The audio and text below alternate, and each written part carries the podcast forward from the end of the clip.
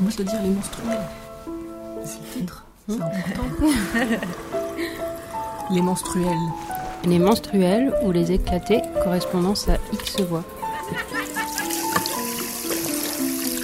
Bon alors, on fait quoi pour l'émission? De quoi on aurait envie de parler? On a utilisé le fait qu'on soit aux quatre coins de la France, toutes. Bretagne, Rhône-Alpes, région parisienne, Dans des lieux, maison caravane, des humeurs et en différentes compagnies. toujours en mouvement. Bassin méditerranéen, en ville, en campagne, en bateau, en vélo, en camion, à pied.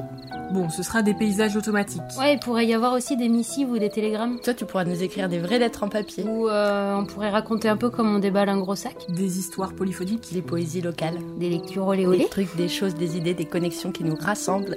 Et une correspondance, ce serait pas chouette, dites On pense à l'une, on pense à l'autre, on vit ici, on vit l'ailleurs, envie d'écrire. Les menstruels, correspondance éclatée à X voix. Ici, c'est encore un peu l'été. On prolonge les vacances et on vous emmène à l'ombre des mots entendre de petits morceaux de nos lectures ensoleillées. Bonjour. Je voulais vous lire un extrait du livre de Anne Dufourmentel, Éloge des risques. Un chapitre euh, dans lequel il y a le mot révolution. Mais je lis pas avec moi.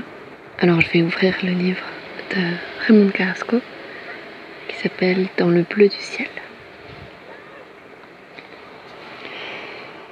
Pourtant la lumière froide du jour qui se lève sur le fond, au creux de cette étroite vallée entre les montagnes, rend visible cruellement une sorte de pauvreté, de médiocrité du lieu, tandis que le soleil levant frappe le haut des montagnes, le flanc de la vallée en face, dans une lumière glorieuse dont nous sommes séparés. Le soleil se lève de l'autre côté, crée ce monde que nous avons créé et dont nous sommes encore une fois les créateurs séparés, sans autre bénéfice que la vision d'une beauté dont nous ne sommes, créateurs sans gloire. Quand le soleil atteindra la vallée, la plupart tomberont de sommeil, comme des enfants. Felipe assistant, Severico, rendu à la fatigue, au travail de la nuit. Puisatiers de la nuit, disait Artaud. Ils se comportent comme des puisatiers, ces sacerdotes, des espèces de travailleurs des ténèbres. Dans Antonin Artaud, la danse du payotle. Un travail physique, un matin sans gloire, terrible travail. Comment créer un monde?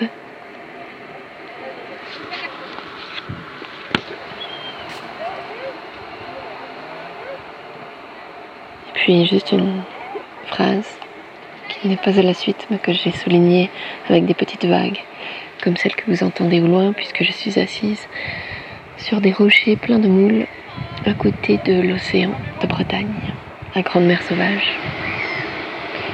Me déplacer vers mon propre combat, vers ce qui m'appartient, ma propre signature corporelle, ma propre petite oreille.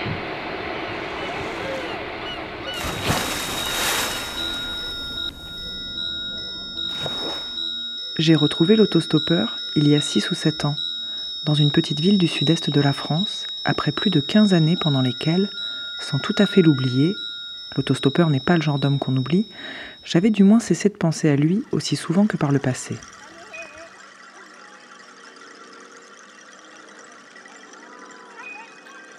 Jeanne s'est mis à questionner l'autostoppeur sur son dernier voyage, à le presser de questions sur les voyages en général, avec une impudence comique, un culot que ni Marie ni moi n'aurions eu. Et tu dors où quand tu t'en vas comme ça? Les nuits, tu les passes où? Je trouve un Formule 1, une auberge, un relais routier. Je rencontre un automobiliste qui m'offre un toit. J'improvise, parfois je bivouac. Tu bivouacs Il a haussé les épaules. Une fois, j'ai passé la nuit dans mon duvet devant le volet roulant d'une station-service. Mais tu penses que tu cherches quoi? demandait Jeanne en se tournant à nouveau vers l'autostoppeur. Je veux dire, quand tu fais ça, tu le fais pourquoi Ça ne te rapporte pas d'argent, ça t'éloigne de Marie et d'Agustine, ça te prend plusieurs jours à chaque fois. Tu rentres épuisé, tu n'es pas reporter, pas écrivain, pas photographe, tu ne veux pas faire un film, ni une expo, ni un roman, enfin, pas que je sache, tu le fais pourquoi alors? Il m'a regardé comme pour m'appeler au secours. Je ne sais pas. Il a laissé passer un temps. Sincèrement, je ne sais pas. Je le fais pour plein de choses sans doute. Je le fais pour les rencontres, pour les moments avec moi-même, pour les endroits que ça me fait découvrir. Jeanne a ouvert une nouvelle bouteille de vin, comme pour bien signifier que la discussion ne faisait que commencer. Nous l'avons attendu. Regarder l'autostoppeur hésiter, se demander que répondre. J'en ai besoin, a-t-il fini par dire. Je crois que c'est ça tout simplement. J'en ai besoin. Il y en a qui ont besoin de faire du sport, il y en a qui boivent, qui sortent faire la fête. Moi j'ai besoin de partir. C'est nécessaire à mon équilibre. Si je reste trop longtemps sans partir, j'étouffe. Il a disparu dans la pièce qui lui servait d'atelier. En est sorti avec une carte routière beaucoup plus abîmée encore que la mienne. Il a poussé les verres et les assiettes vides, l'a déplié sur la table. J'ai reconnu le maillage familier des nationales et des autoroutes. Les artères principales en rouge, les veines bleues des nationales, le pays tout entier irrigué de capillaires, de vaisseaux, routes départementales, communales, chemins d'hiver. Les taches vertes des forêts, le blanc des plaines, le bleu des lacs, le gris léger du relief. Les mouchetures synonymes de marais.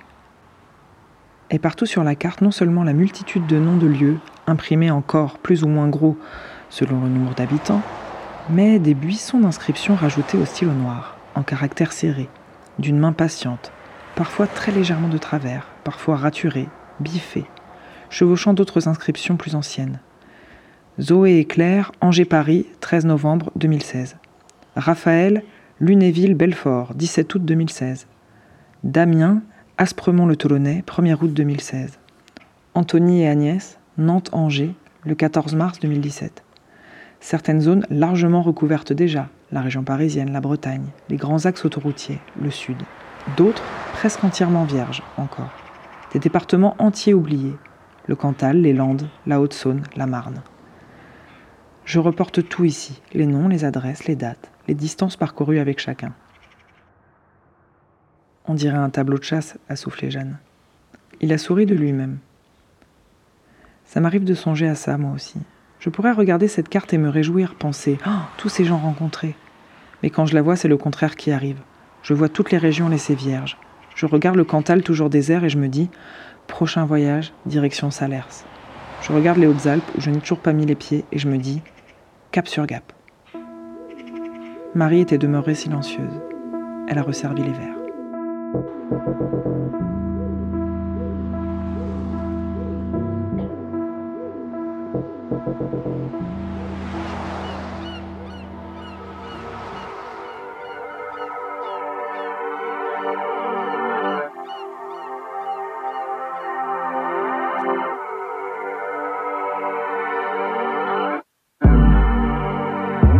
Au-dessus des vieux volcans, des ailes sous le tapis du vent. Voyage, voyage, éternellement, de nuages en marécage, de vent d'Espagne en pluie d'Équateur. Voyage, voyage, vol dans les hauteurs, au-dessus des capitales des idées fatales. Regarde l'océan. Voyage, voyage, voyage, voyage,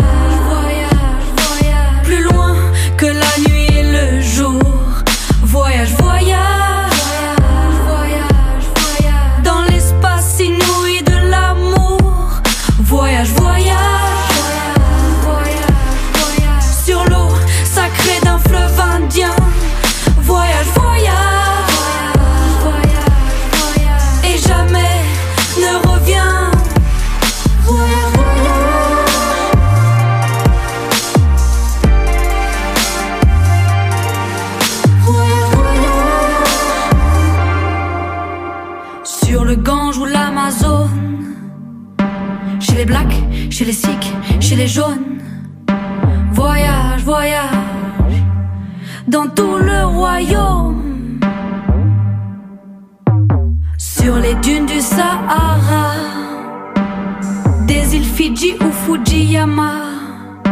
Voyage, voyage, ne t'arrête pas. Au-dessus des barbelés, des cœurs bombardés. Regarde l'océan. Voyage, voyage, voyage, la nuit et le jour. Voyage, voyage, voyage, voyage, voyage. Dans l'espace inouï de l'amour. Voyage, voyage.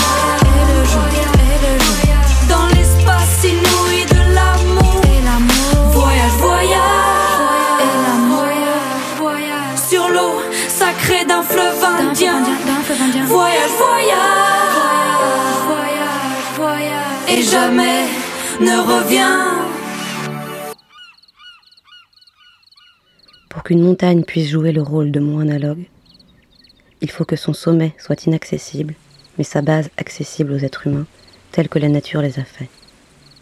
Elle doit être unique et elle doit exister géographiquement. La porte de l'invisible doit être visible. On ne peut pas rester toujours sur les sommets. Il faut redescendre. À quoi bon alors? Voici. Le haut connaît le bas. Le bas ne connaît pas le haut. En montant, note bien toutes les difficultés de ton chemin. Tant que tu montes, tu peux les voir. À la descente, tu ne les verras plus. Mais tu sauras qu'elles sont là si tu les as bien observées. Il y a un art de se diriger dans les basses régions, par le souvenir de ce qu'on a vu lorsqu'on était plus haut. Quand on ne peut plus voir, on peut du moins encore savoir. Je l'interrogeais. Mais qu'est-ce donc que cet alpinisme analogique? C'est l'art? Qu'est-ce qu'un art? Valeur du danger. Qu'est-ce que danger? Qu'est-ce que prudence? Qu'est-ce que montagne? Témérité. Suicide en deçà. Insatisfaction. Lorsque tu vas à l'aventure, laisse quelques traces de ton passage qui te guidera au retour. Une pierre posée sur une autre, des herbes couchées d'un coup de bâton. Mais si tu arrives à un endroit infranchissable ou dangereux, pense que la trace que tu as laissée pourrait égarer ceux qui viendraient à la poursuivre. Retourne donc sur tes pas et efface la trace de ton passage. Cela s'adresse à quiconque veut laisser dans ce monde des traces de son passage. Et même sans le vouloir, on laisse toujours des traces. Réponds de tes traces devant tes semblables. Ne t'arrête jamais sur une pente de terrain croulant, même si tu crois tes pieds bien affermis, pendant que tu prends souffle en regardant le ciel, la terre peu à peu se tasse sous ton pied. Le gravier insensiblement s'éboule et tu pars soudain comme un navire qu'on lance. La montagne guette toujours l'occasion de te faire un croche en jambe. Un compagnon beaucoup plus expérimenté que moi me dit Quand les pieds ne veulent plus vous porter, on marche avec sa tête. Et c'est vrai. Ce n'est peut-être pas dans l'ordre naturel des choses, mais ne vaut-il pas mieux marcher avec la tête que penser avec les pieds, comme il arrive souvent? Si tu fais une glissade, une chute sans gravité, n'est pas un instant d'interruption. Mais déjà même en te relevant, reprends la cadence de ta marche. Note bien dans ta mémoire les circonstances de ta chute. Mais ne permets pas à ton corps d'en remâcher le souvenir. Le corps cherche toujours à se rendre intéressant par ses tremblements, ses essoufflements, ses palpitations, ses grelottements, ses sueurs, ses crampes.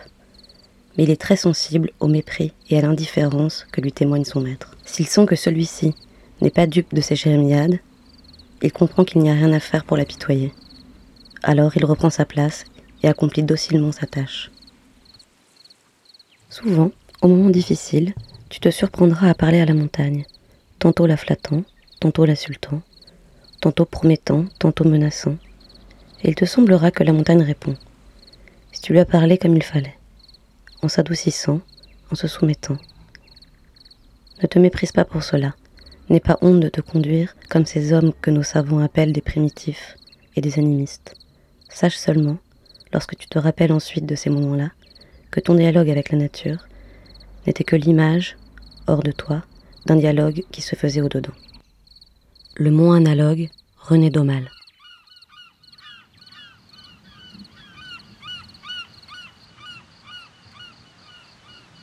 C'est toujours comme ça ici, rien ne se passe, jamais comme on veut. Ça résiste.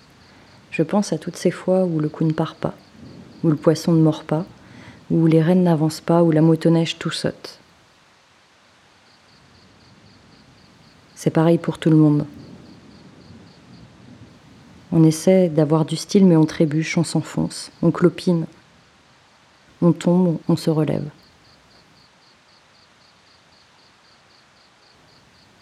Yvan dit qu'il n'y a que les humains pour croire qu'ils font tout bien, que les humains pour accorder une telle importance à l'image que les autres ont d'eux.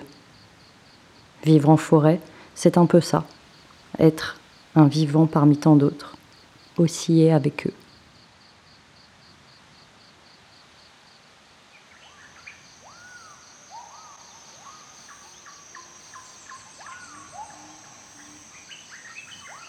Je suis allongée sur le ventre d'un ours. Il m'entoure d'une patte protectrice. Il est gros et gris. Nous discutons de choses et d'autres. Nous parlons la même langue.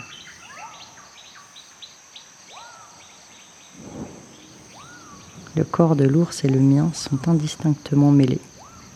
Ma peau se fond dans son épaisse fourrure. Nous bavardons calmement, mais soudain, je sens une sourde angoisse lorsqu'un deuxième puis un troisième ours débarque dans notre chambre. Nous sommes étendus sur un lit dans une maison que je ne reconnais pas. L'un est noir, l'autre brun. Ils sont plus jeunes, plus petits aussi. Ils me frôlent et brusquement je me sens menacée. Je remarque leurs griffes, leurs dents et leur ambivalence, qui d'un coup se met à résonner avec la mienne. Je ne suis plus très sûre de l'issue de cette rencontre. Je suis terrifiée. J'ai vu ce rêve avant l'ours, Advayan. Daria dit que les images nocturnes ne sont pas toujours de pure projection. Il y a d'autres rêves, comme celui-là et comme celui des chevaux de cette nuit qu'on ne contrôle pas, mais qu'on attend, parce qu'ils établissent une connexion avec les êtres du dehors et ouvrent la possibilité d'un dialogue. Pourquoi c'est important? Parce qu'ils permettent aux humains de s'orienter pendant la journée, parce qu'ils donnent une indication sur la tonalité des relations à venir. Rêver avec, c'est être informé.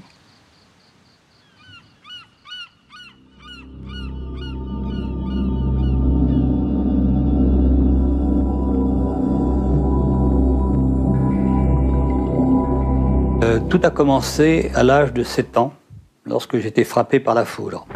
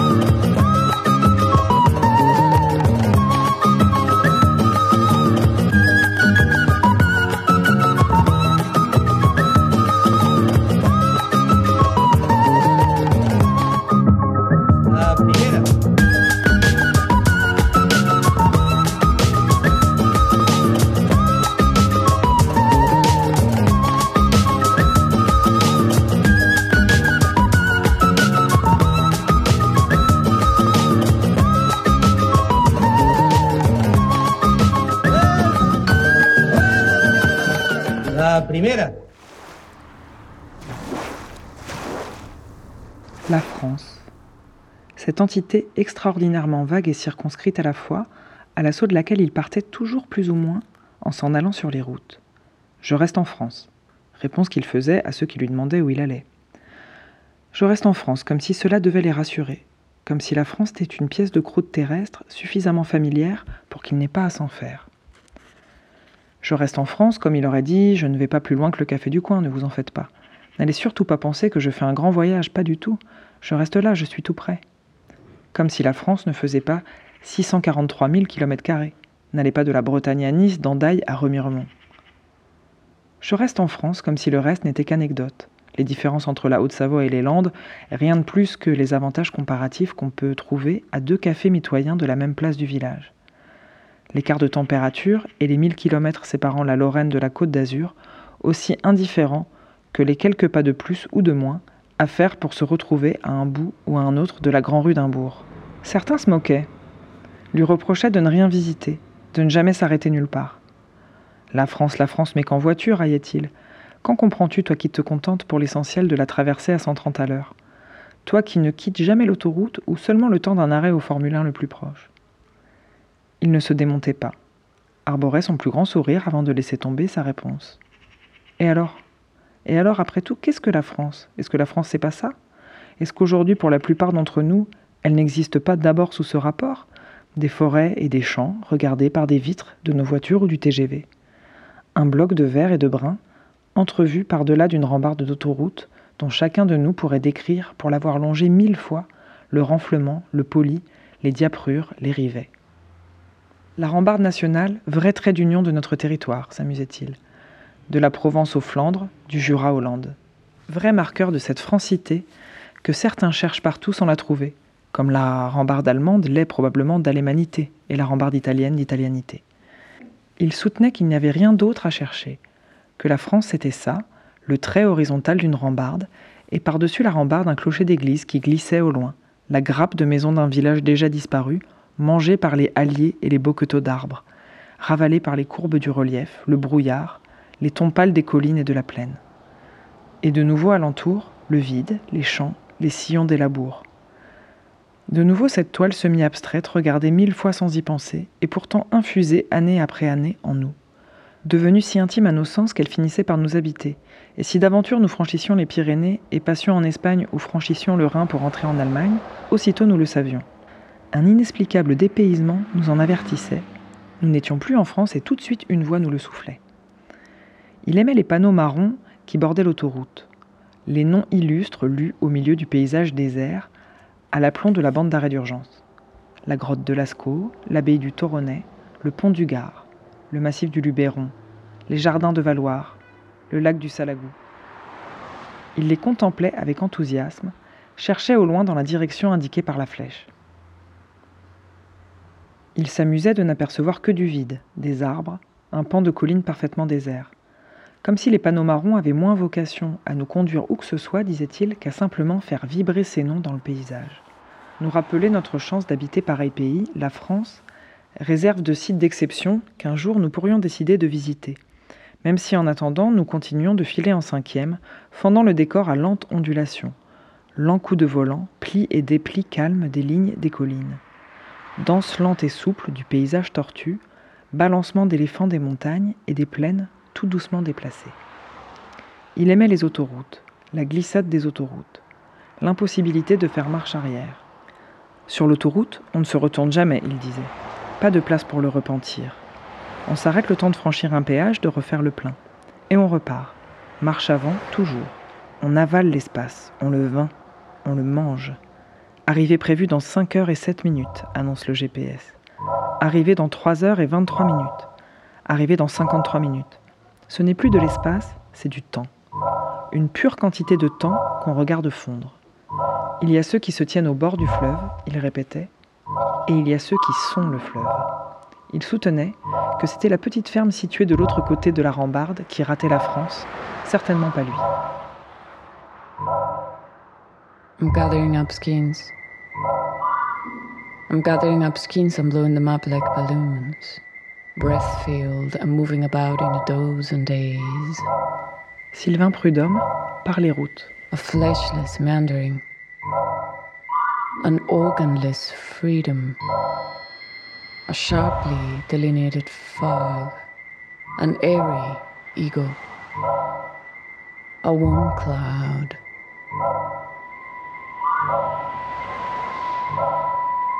Skin making form as air pressure from both directions. How long does the body last without organs to feel it? What does the body want except to pass blood through tiny vessels and keep the whole shape intact?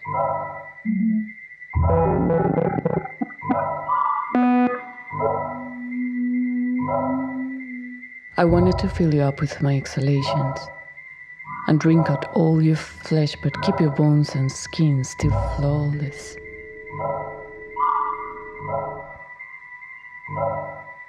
And blow through the tiny opening that above your scalp until all there was was a perfect you and a perfect me, and breath and shape and pressure. And I would be the breath, and I would press against the back of your eyeballs the root of your spine, the back of your teeth, the smile of your shoulders, the inside of your navel, the slippery side of your throat, your vocal cords, your voice box, your Adam's apple, your cheeks.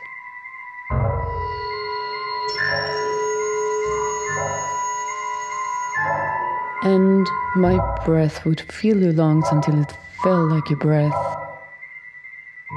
And when you spoke, you had a voice that was not quite you and not quite me, but something wrapped through both of us.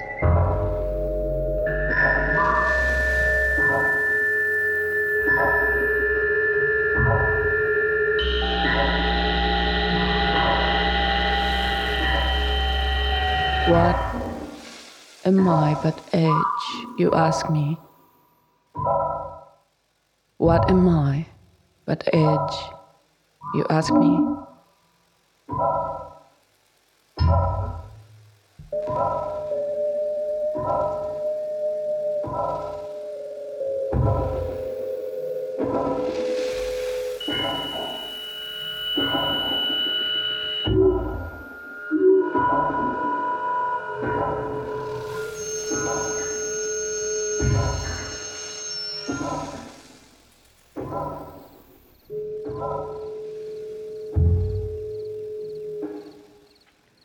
Pendant ce temps, l'instructeur Wang et sa mère, partis de la capitale orientale, furent obligés, comme on dit, de manger quand ils avaient faim, boire quand ils avaient soif, faire halte à la nuit et repartir à l'aube.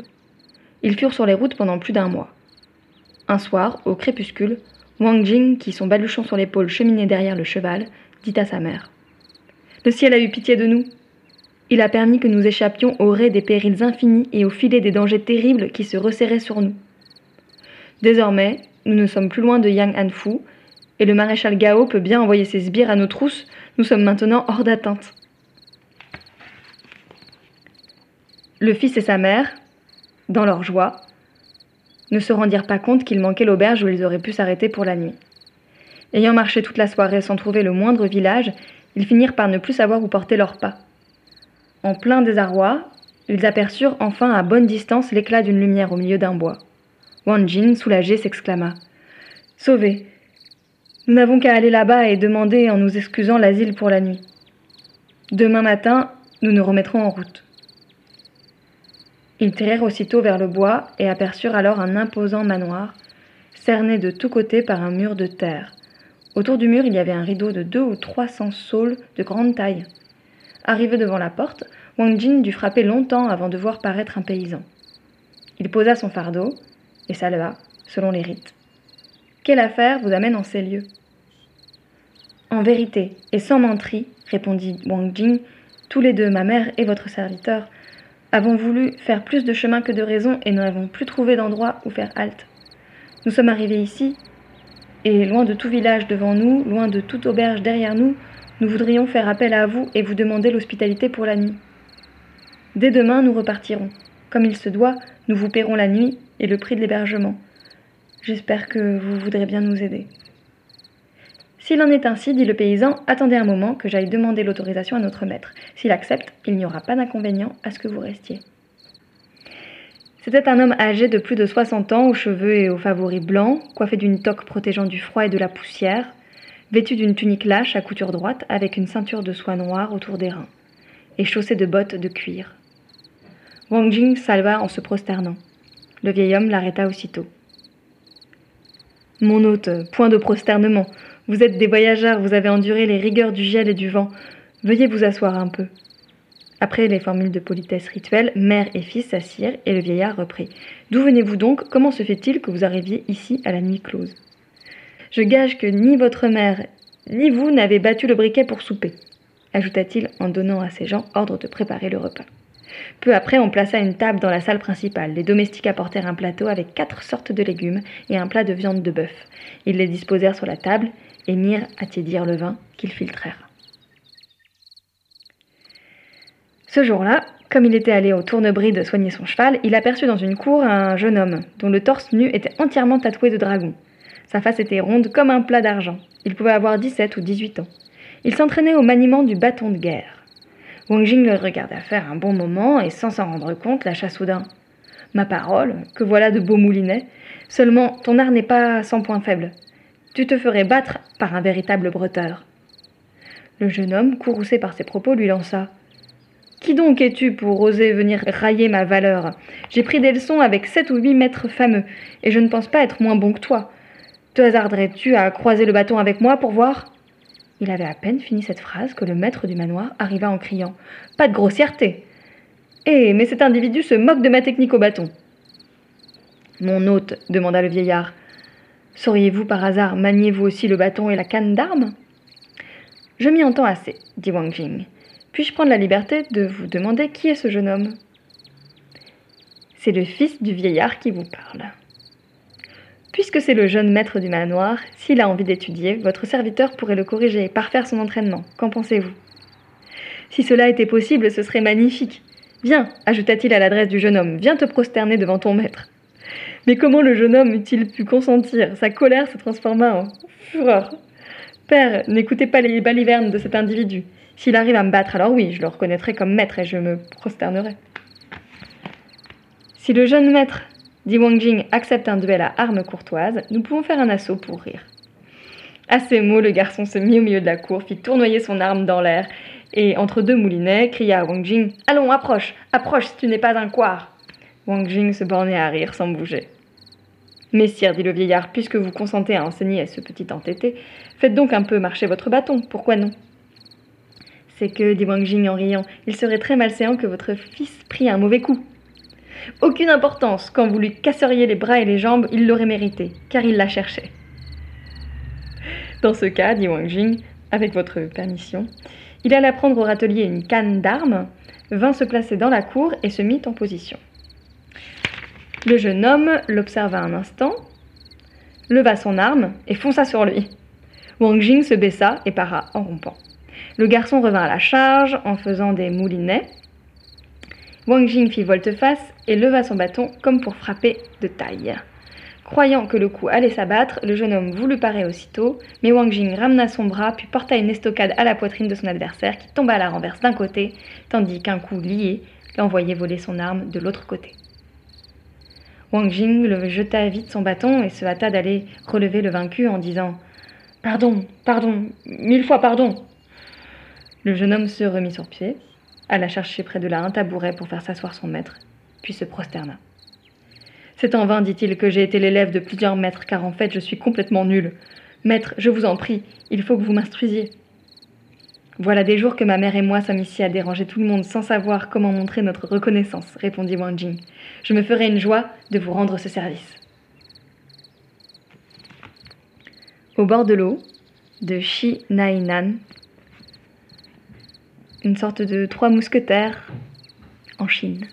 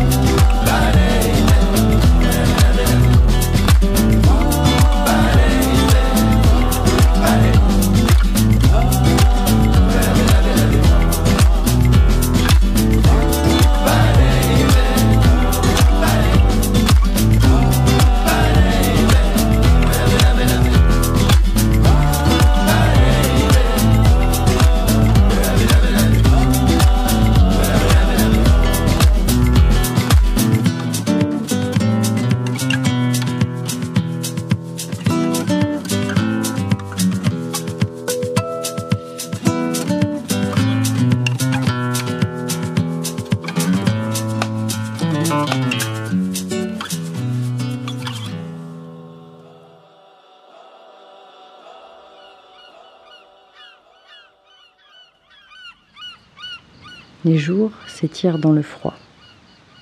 Les nuits n'en finissent pas. L'air est givré, figé. Il est temps de partir. Mais on tait l'imminence de ce départ. C'est comme ça en forêt. On ne part jamais petit à petit. On ne se sépare pas. On fait comme si rien n'allait jamais changer, jusqu'à ce que tout bascule, d'un coup. C'est précisément cela, le qui-vive. Profiter de l'immobilité du corps jusqu'à ce qu'il faille bondir, toujours lorsqu'on s'y attend le moins. Il ne faut jamais parler du moment où l'on se séparera, du moment où rien ne sera plus pareil. On vit ainsi consciemment dans l'illusion de l'éternité parce qu'on sait pertinemment qu'en un instant, tout ce qu'on a toujours connu se délitera.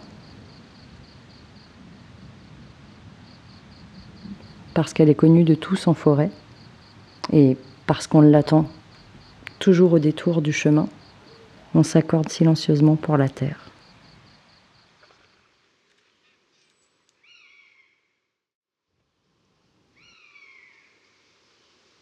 Une pensée assez triviale me trotte dans la tête depuis longtemps. Personne n'a écouté Antonin Artaud, qui pourtant avait raison. Il faut sortir de l'aliénation que produit notre civilisation.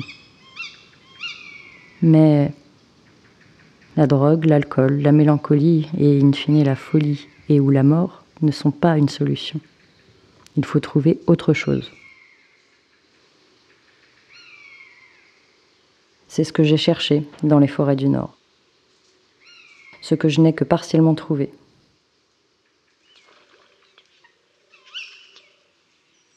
Je suis docteur en anthropologie, consacré sur les bancs de l'institution. J'ai un compagnon qui vit au fil des crêtes, un chez moi accroché à la montagne, un livre en préparation. Tout va apparemment bien. Pourtant, quelque chose taraude, grignote le fond de mon ventre.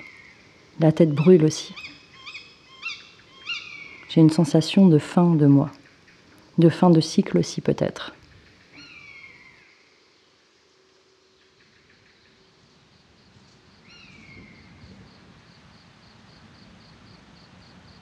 Le sens s'étiole. J'ai l'impression de vivre de l'intérieur ce que j'ai décrit chez les Guiniches en Alaska je ne me reconnais plus. C'est une sensation horrible, parce qu'il m'arrive précisément ce que j'ai cru observer chez eux, que j'étudiais. Mes formes usuelles s'effritent. Mon écriture s'enlise, je n'ai plus rien d'intéressant à dire. Rien qui vaille la peine. Mon amour achève de se dissoudre, malgré les mots, malgré la verticalité, malgré les cimes, leur exigence et leur indifférence. Je m'épuise dans d'inutiles circonvolutions mentales. Je compense par des exploits physiques, mais il n'y a rien à faire. Je sombre.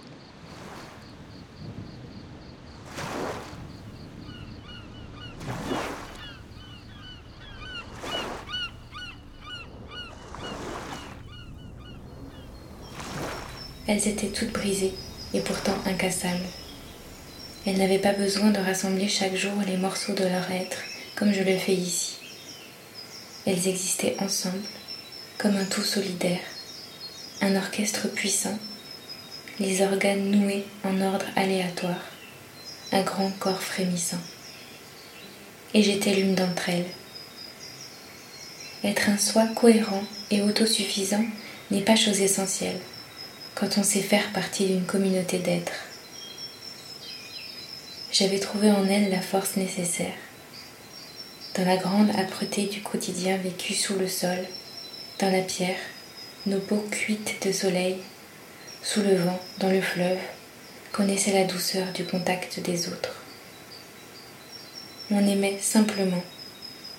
On n'avait pas besoin de se sentir unique. Chacune d'entre nous, même la plus mutilée, trouvait parmi ses sœurs de quoi combler ses brèches, et l'on pouvait hurler, se taire et ne rien dire, chanter ensemble ou danser sans fatigue jusqu'à l'aube. Les arbres alentour chargeaient l'air d'une fraîcheur qui vivifiait nos âmes. Les arbres ne sont plus. Ils ont été liés en des fagots immenses, puis charriés par les eaux pour construire un pont. Des bateaux s'y amarrent. J'ai vu les planches poncer, fondues de coups de hache, percées de clous, martelées par les bottes de ceux qui vivent ici. Je me demande si le bois a une mémoire. Le souvenir de nos bras frôlant les troncs la nuit, quand on se rassemblait pour brûler des brindilles, élevant un grand feu. On encerclait de pierres le foyer, s'asseyant tout autour et chacune d'entre nous racontait son histoire. J'en ai tant écouté. Nous fûmes près d'une centaine à vivre sur cette rive au fil des années. Toutes ne sont pas restées, ce sont les déserteuses. Je les cherche des yeux dans les fils du supermarché, dans la rue, les cafés. Une silhouette parfois accroche mon regard.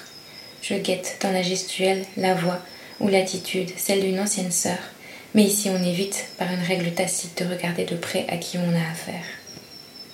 Chacun est dévidu, se suffit à soi-même. Il n'est pas question de lier une âme à l'autre, mais de trouver en soi la seule raison d'être. Je n'ai plus jamais su ce qu'est la complétude depuis qu'elles sont parties. C'est le dernier matin.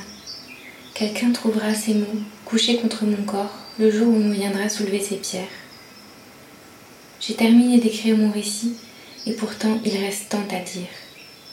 Mais c'est une prière qu'il faudrait prononcer. Une prière qui aurait le souffle continu du vent dans les branchages, qui ne s'arrêterait jamais. Une prière qui serait litanie de prénoms, les prénoms de toutes celles qui ont vécu ici, celles qui y sont passées, celles qui y sont mortes, celles qui en sont parties, celles qui nous ont cherchés sans jamais nous trouver, celles qui se souviennent que nous avons vécu, celles qui peut-être encore espèrent nous rejoindre et celles qui peut-être ont écrit notre histoire, en faisant une légende que certaines partageront comme un secret, espoir qu'il y aura des âmes. Celui d'une utopie, d'un monde où la violence ne s'exerçait pas pour soumettre et dominer, seulement pour survivre. D'un monde où touchait la pierre, le bois, la peau, d'une même façon, pleine et caressante. D'un monde où nous savait que les contours des autres ne commencent pas là où s'arrêtent les nôtres et que blesser autrui c'est se faire mal à soi, car nous sommes un tout. Le rayon de lumière s'affadit maintenant. C'est mon cinquième jour et je n'ai plus de force. L'écriture est tremblée. Serais-je encore lisible? Le rituel est clos, mon témoignage est là, couché entre la pierre et la paume de ma main. Je poserai mon stylo à la fin d'une phrase. J'enroulerai ces pages pour pouvoir les glisser dans leurs étuis de cuir. Ensuite seulement, je pourrai m'allonger. Personne ne viendra plus. Mais je ne suis pas seule, ne l'ai jamais été, parce que j'ai aimé et parce que j'ai écrit. L'écriture a été ma dernière compagne, m'a permis de tenir quelques heures de plus, puis encore quelques heures, me tenant par la main, scellant un dialogue qui a éclos le jour où est née ma conscience. Quand la conscience s'éteint, mais que les mots subsistent et que quelqu'un les lit, on ne meurt pas vraiment. Wendy Delorme viendra le temps du feu. L'hiver vole d'arbre en arbre dans le ciel abandonné. Et le feu reste de marbre au fond du cœur exilé. J'aimais tant les hirondelles quand les reverrai-je enfin la mer et les mirabelles, le vent chaud et le jasmin dans le cou, les levées de soleil, les petits rendez-vous et les nuits sans sommeil. Je mourrais près d'une source que je n'aurais pas aimée. Je mourrais dans une course, je n'aurais pas bougé. C'est la chanson que l'on chante quand l'espérance est couchée. C'est la chanson très méchante que le diable m'a donnée. Pour bien faire la la tous les desperados qui se sont suicidés de trois coups dans le dos. J'aimais les hirondelles. Quand les reverrai-je enfin? La mer et les mirabelles. Vent chaud et le jasmin. Les baisers dans, le cou. Les levées de soleil. Les petits rendez-vous. Et les nuits sans sommeil. Je mourrai près d'une source que je n'aurais pas aimée. Je mourrai dans une course je n'aurais pas bougé. C'est la chanson que l'on chante quand l'espérance est couchée. C'est la chanson très méchante que le diable m'a donnée. Pour bien faire danser la, la, la, la, tous les desperados qui se sont suicidés. De trois coups dans le dos.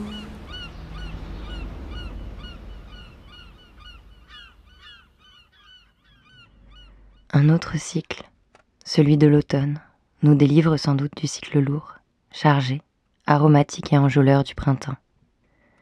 Les passionnés en même temps que les jeunes feuilles se fanent et tombent à l'automne.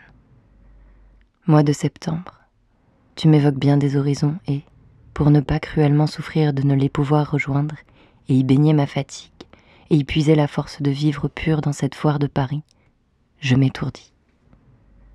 Je m'étourdis ici, afin de ne pas avoir conscience de ce dernier été qui passe et que je ne vois pas, afin d'oublier le charme des vergers avec les ombres longues, savoureuses comme des fruits, la beauté des prairies adoucies par cette divine lumière qui enchante l'herbe, lui ôtant cette verdure trop crue, la clarté des fleuves, au tournant sous les saules, aux berges silencieuses, une barque, et les rames dans l'eau couleur de martin pêcheur, et la mer enfin, la grande, la magnifique, la seule qui prenne et lave entièrement des souillures de la ville. La mer que je n'aurai pas vue cette année, qui n'aura pas jeté sur mes épaules son poids de transparence, d'écume et de sel. La mer qui ne m'aura pas frappée, dépouillée, meurtrie et rendue à la vie avec une âme sereine et forte. Je m'étourdis dans la folie de notre ville brumeuse et bourbeuse, pour ne pas songer à la mer.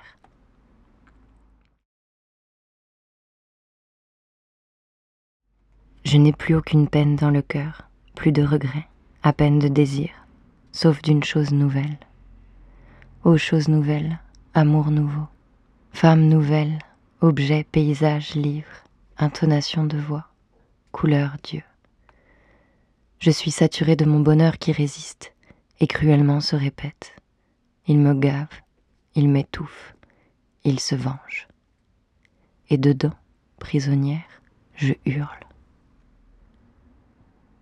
Je voudrais un autre domaine, afin d'y traîner le mortel regret de celui-ci. Regretter c'est vivre, posséder c'est mourir. La mort n'est peut-être une fin que parce qu'on y est saturé de son âme.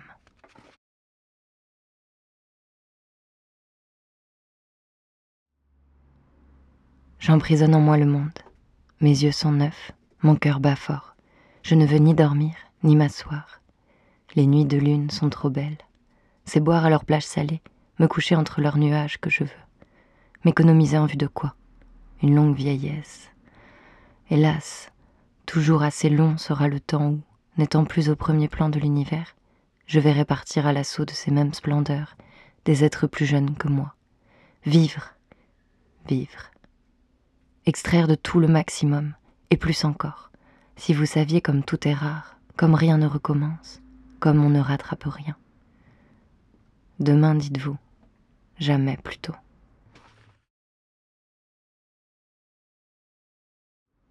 Le poète, dans la plaine, trouva la vigne serrée, bleue, sulfatée, avec ses petites grappes de raisin, son raisin miniature qui sera, à l'automne, ses grosses grappes odorantes et sucrées de la vendange.